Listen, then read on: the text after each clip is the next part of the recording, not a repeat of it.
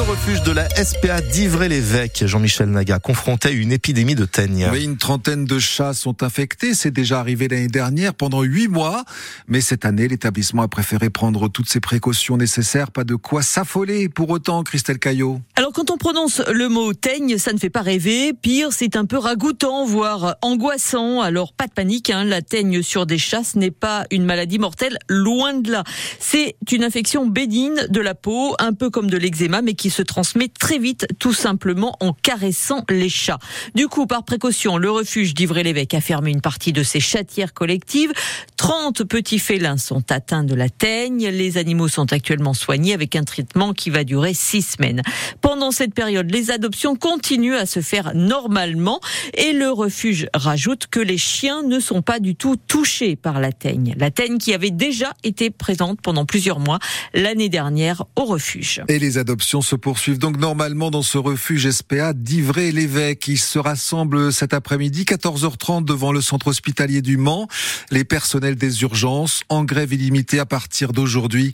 Ils dénoncent les mauvaises conditions d'accueil des patients dans leur service, ceux atteints de troubles psychiatriques en particulier, qui n'ont pas d'autre solution, pas de place pour les accueillir à l'EPSM d'Alonne. Le nécessaire a été prévu pour que les urgences fonctionnent normalement pendant cette grève. Trois nouvelles accusations à l'encontre de PPDA, l'ancien présentateur du JT de TF1, deux viols, une agression sexuelle, des faits commis entre 2007 et 2018 et qui vont donner lieu à des enquêtes qui s'ajoutent aux 19 autres plaintes déjà classées sans suite en raison de la prescription. Les violences sexuelles, il en sera question ce matin au Sénat. Judith Godrèche est attendue dans une demi-heure à 9h au Palais du Luxembourg. L'actrice espère un soutien politique à son combat contre ces violences sexuelles et le silence qui les entoure, elle qui a porté plainte, vous le savez, contre les cinéastes Benoît Jacot et Jacques Doyon pour des faits commis alors qu'elle était adolescente. Les sénateurs qui ont donné leur feu vert hier soir à l'inscription de l'IVG dans la Constitution, une liberté garantie pour les femmes, ce sont les termes précis adoptés par les sénateurs à une large majorité. 267 voix pour et 50 voix contre. Reste maintenant l'approbation du Congrès. Ce sera lundi à Versailles. François Fillon, lui, sera fixé sur son sort le 24 avril. Oui, l'ancien Premier ministre sartois s'est défendu hier devant la Cour de cassation dans l'affaire des emplois fictifs de son épouse Pénélope. Les juges de la Cour ont maintenant deux possibilités. Soit ils confirment les peines prononcées en, appel, soit ils ordonnent la tenue d'un troisième procès. Ce bilan largement positif pour la SNCF en 2023, 1 milliard 300 millions de bénéfices. Bénéfices certes deux fois moins importants qu'en 2022, mais positif tout de même pour la troisième année consécutive grâce à la fréquentation en hausse dans les TGV et les TER. Malgré cela, les prix des billets vont quand même augmenter de 2,6% cette année. Eux aussi vont augmenter les tarifs bancaires, plus 3% par rapport à l'an dernier. Commander une carte bleue, par exemple, coûtera 2% de plus en moyenne. Les gendarmes poursuivent leurs opérations contre le trafic de stupéfiants et la délinquance en Sarthe. Après la Ferté-Bernard, mardi, ils étaient hier dans le secteur de Sablé. 80 gendarmes avec un hélicoptère en appui. Il est 8h34 en ce 29 février. Les JO de Paris, et eh bien, on s'y prépare activement. Oui, c'est dans cinq mois. Et aujourd'hui, Emmanuel Macron inaugure le, le village olympique à Saint-Denis, un site de plus de 50 hectares qui accueillera plus de 14 000 athlètes.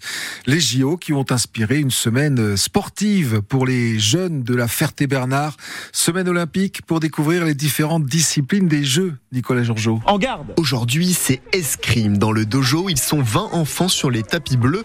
Et après un bon échauffement. Donc on commence par les sauts de grenouille. Ils enfilent le casque, le plastron et s'arment du fleuret. Donc là, je suis en garde. Je tiens mon fleuret de la main droite. C'est mon pied droit qui est devant aussi. La fente, je savais déjà. La garde aussi. Le tactique, là, je savais vraiment pas qu'il existait euh, un truc euh, mémoire pour euh, comment avancer, quoi. C'est un des 12 sports à découvrir lors de cette semaine olympique. Mathieu Cholet est éducateur sportif à la ville de la Ferté-Bernard. Ça permet de connaître le principe, les règles du jeu pour pouvoir peut-être mieux comprendre et, et avoir envie peut-être de les suivre à la télé ou en, en vrai pour ceux qui auront la chance d'y aller. Pour les enfants, c'est un moyen d'apprendre à connaître ces disciplines. On a découvert le basket, le hand, le hockey. Et moi, j'ai découvert l'escalade. Ce qui, au bout du compte, incite à regarder les JO Pour les parents, Je pense qu'on va regarder un petit peu euh, du coup à la télé euh, ce qui va se passer. euh, ça va être super quoi. comme pour les plus jeunes. Bah moi oui parce que euh, du coup j'ai euh, découvert plein de sports différents. On essaye des sports qui testent et peut-être qu'un jour on participera aux Jeux Olympiques. T'es un peu pressé là Enoch. Demain, le tournoi olympique va réunir l'ensemble des sports pratiqués cette semaine avant une remise de médailles sur le podium. Et avant ce podium, vous pouvez retrouver ce reportage en images sur francebleu.fr et l'appli ici. Avec un temps humide aujourd'hui, Grégory. Exactement, il crachouille. Voyez-vous, à. Siguel Philippe. Il pleuviote à, à Brett-les-Pins. Il pleuvine